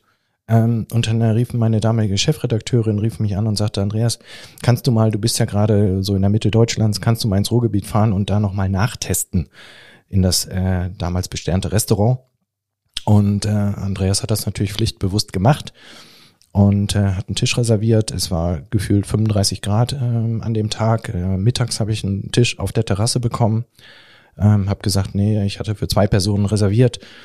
Äh, war dann allein, habe gesagt, mein Geschäftspartner hat keine Zeit und äh, habe mich dann äh, auf die Terrasse gesetzt und hab, äh, musste ja Vorspeise bestellen, ich musste einen Hauptgang bestellen, ich musste ein Dessert bestellen, habe erstmal eine sehr opulente Vorspeise bestellt, ähm, unter den Kriterien, die wir bestellen mussten. Äh, Ich konnte halt keinen leichten Salat bestellen, weil das zu einfach gewesen wäre. Äh, Ich habe ein, Schmorgericht als Hauptgang bestellt. Und äh, mit dem Hintergrund, mir ging es persönlich einfach nicht gut. Ne? Ich war mit meinen Gedanken ganz woanders. Ähm, habe ich dann, ich glaube, die Hälfte von der Vorspeise gegessen. Der Kellner fragte schon, schmeckt, hat sie nicht geschmeckt? Ähm, doch, doch, doch, alles super, aber ich will mir ja noch Platz lassen für den Hauptgang. Ähm, den Hauptgang habe ich, glaube ich, dann zum einem Drittel gegessen. Ähm, weil äh, ich kam aus dem Schwitzen dann auch nicht mehr raus da aus der, auf der Terrasse. Und äh, ich, meine Gedanken waren nicht bei diesem Essen. Ne? Also das so, und es ging darum, äh, diesem Restaurant einen Stern abzunehmen, weil mein Vorgänger-Tester gesagt hatte, ey, das ist kein Stern mehr wert. Und äh, Andreas musste jetzt nachtesten. Und äh, dann habe ich mir auch noch ein Dessert bestellt. Der Kellner hat, glaube ich, gedacht, was ist denn mit dem los? Ähm, ist alles nicht auf, ne? Und ähm, und äh, das das ist so so ein bisschen meine Anekdote, wo ich wo auch zu diesem Thema dann ähm, ey, da, da gehen auch teilweise vielleicht mal Karrieren kaputt, gerade beim Guide Michelin mit dem Sternen und das, das ist dann schon eine Aussage, wenn du denen die Sterne wegnimmst. Ja, und ähm, blieb dann der Stern oder hast du die wirklich dann quasi Nein, ich habe, ich habe tatsächlich ähm, meinem äh, Vortester recht gegeben. Ähm, und der Stern wurde dann auch aberkannt. Es, es war dann nach, also ich war jetzt nicht alleiniger Einfluss darauf. Es kam sogar dann noch ein Dritter, äh, der das auch nochmal bestätigt hat. Von daher, puh, ne, äh, Glück gehabt, Herr Möcker. Aber ähm, das, also gefühlt ist das ja nicht richtig. Und äh, am Ende muss man sich dann krank melden. Ne? Auch, äh, also das, das funktioniert dann so nicht, äh, mhm. meiner Meinung nach. Mhm. Und, äh, aber damals mit Mitte 20, Ende 20 war ich da, habe ich das so gemacht. Ja. Was so. sagst du dazu, Markus? Ja, äh, es ist schwierig. Also äh, klar, wenn man sich nicht äh, hundertprozentig äh, fit fühlt, äh, sollte man äh, tatsächlich dann den Job nicht machen an dem Tag sehe ich genauso. Also mir ging es auch mal tatsächlich so, dass ich eine äh, Testtour irgendwann abbrechen musste, weil es mir einfach tatsächlich vom, vom äh, Magen-Darm-mäßig nicht gut ging. Und ich habe es versucht, noch bis zum quasi bitteren Ende durchzuziehen, aber ich habe dann irgendwann gemerkt, das äh, hat jetzt wirklich keinen Wert mehr. Und äh, musste dann. Aber die Magen-Darm-Beschwerden waren jetzt nicht äh, aufgrund der Meeresfrüchte. Nee, das war tatsächlich ein Virus äh, gewesen. Genau. Okay, herrlich. Dann würde ich sagen, indem wir diese äh, ein bisschen traurigen Anekdoten von euch bekommen haben bei der Frage nach den kuriosesten ja, Erlebnissen. Vielleicht aber, hat Markus ja noch eine lustige. Äh, äh, ja, vielleicht. Äh, ähm, Bringen wir uns mal wieder in eine gute Stimmung. Äh, schwierig, aber äh, ich kann mich äh, sehr gut erinnern. Ähm, ich meine, so als äh, Alleinessender äh, im Restaurant. Ähm, es ist jetzt heutzutage vielleicht nicht mehr ganz so äh, äh, sonderbar, wie es äh, früher war, äh, klar, in oder in äh, Großstädten, äh, wenn irgendwie Geschäftsleute äh, in irgendeinem gehobenen Restaurant äh, mal alleine sitzen, ist das auch nicht so. Äh, ja, was Besonderes, aber in dem Restaurant war es dann so, dass ein älteres Ehepaar, das äh, irgendwo an einem Tisch ein paar Meter weiter saß, äh, sich wohl gewundert hat, was äh, der Herr da so alleine macht und wie viel der äh, isst und was der so alles bekommt. Und äh, die haben dann angefangen, über mich zu reden und dachten, ich höre es nicht. Und äh, gesagt, schau mal, jetzt kriegt er wieder was. Jetzt, jetzt ist er, schau. und so ging das dann äh, letztlich den ganzen Abend. Äh, haben die sich immer wieder unterhalten und was er da wohl macht und so. Äh, war ganz witzig. Okay, sehr schön. Da man ja, liebe Leute, ähm, Tester nicht nach ihrem Lieblingsrestaurant fragen darf, ähm, und wir natürlich trotzdem unsere Top 3 so ein bisschen noch abfeiern wollen, ähm, habe ich mir ein bisschen was anderes überlegt. Was wäre euer Tipp für einen kulinarischen Städtetrip jetzt im Frühjahr? Und wohin, was würdet ihr einem guten Freund empfehlen, äh, übers Wochenende äh, sich mal auf den Weg zu machen. Wo würdet ihr ihn hinschicken? Das kann in Deutschland sein, das kann in Europa sein, das kann die ganze Welt sein, ist ganz egal. Mhm. Aber es ist im Zweifel nur, nur eine Stadt, ein Ziel, eine Destination. Ähm, was wäre das bei dir? Wo würdest du mich hinschicken, lieber Markus? Also wenn es tatsächlich äh, darum geht, einfach möglichst viele äh, interessante Restaurants äh, auf einem Fleck äh, äh, zu besuchen, dann ist es tatsächlich der Großraum Nürnberg für mich. Nürnberg? Nürnberg, ja, weil da wirklich. Würstelparade.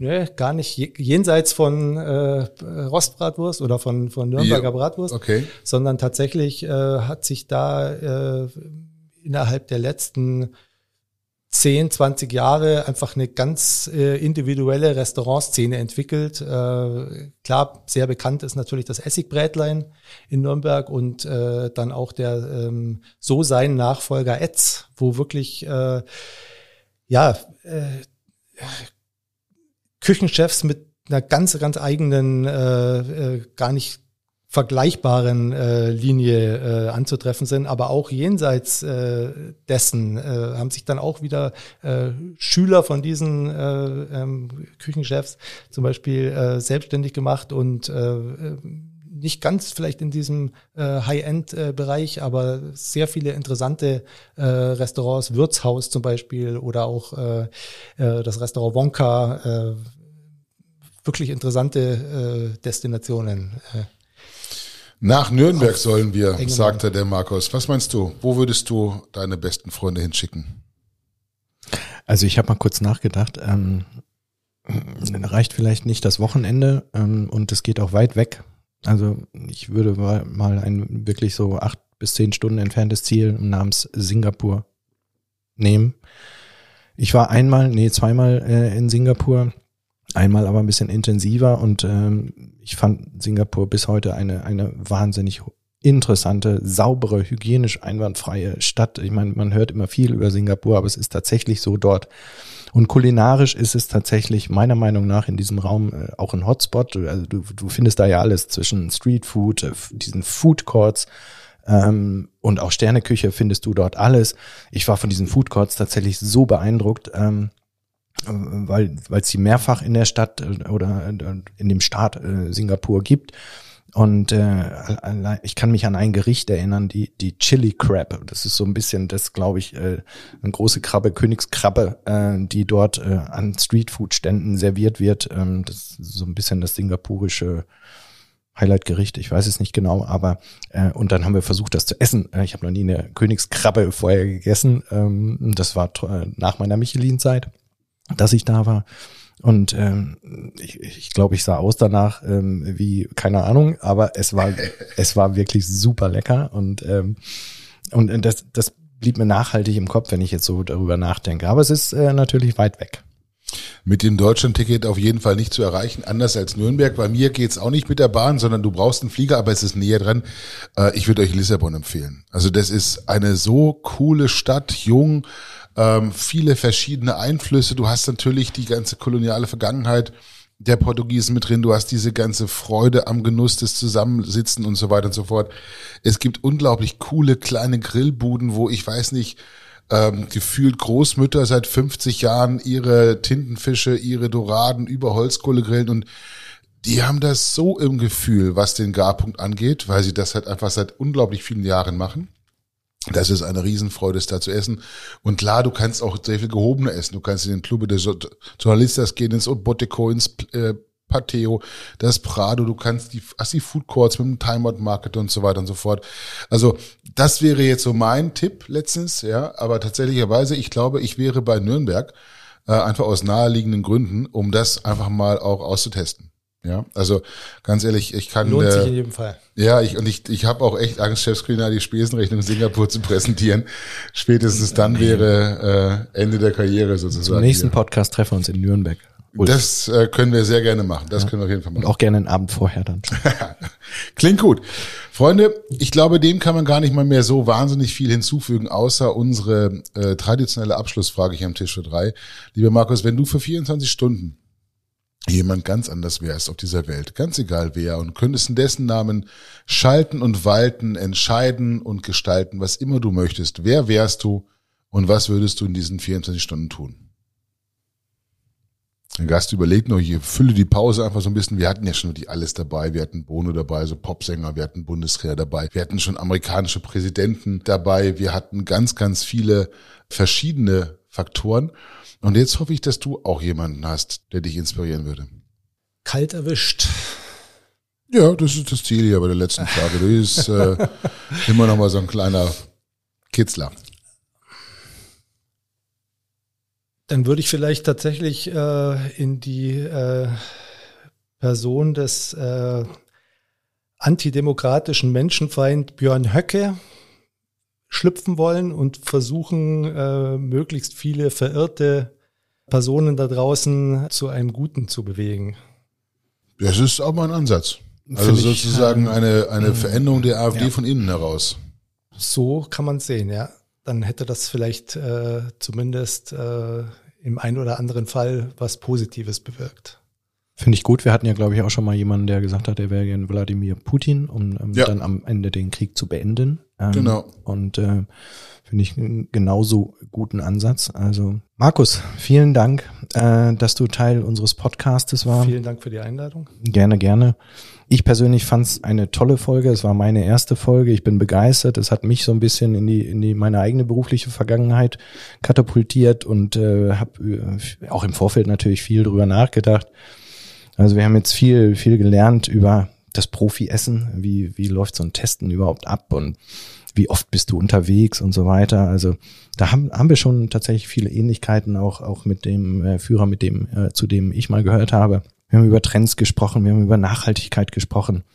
Also ich glaube, rundum sehr interessante, spannende Podcast-Folge. Ich möchte mich nochmals vielen, vielen Dank, äh, vielen, vielen Dank sagen, mh, dass du Zeit gefunden hast ähm, und ich hoffe, dass du heute Abend wieder gut essen gehst äh, oder vielleicht dich auch auf den Heimweg machst, da wir in Hamburg sind und du, glaube ich, in, in München äh, oder, oder, oder zumindest in der Region äh, Bayern äh, verortet bist.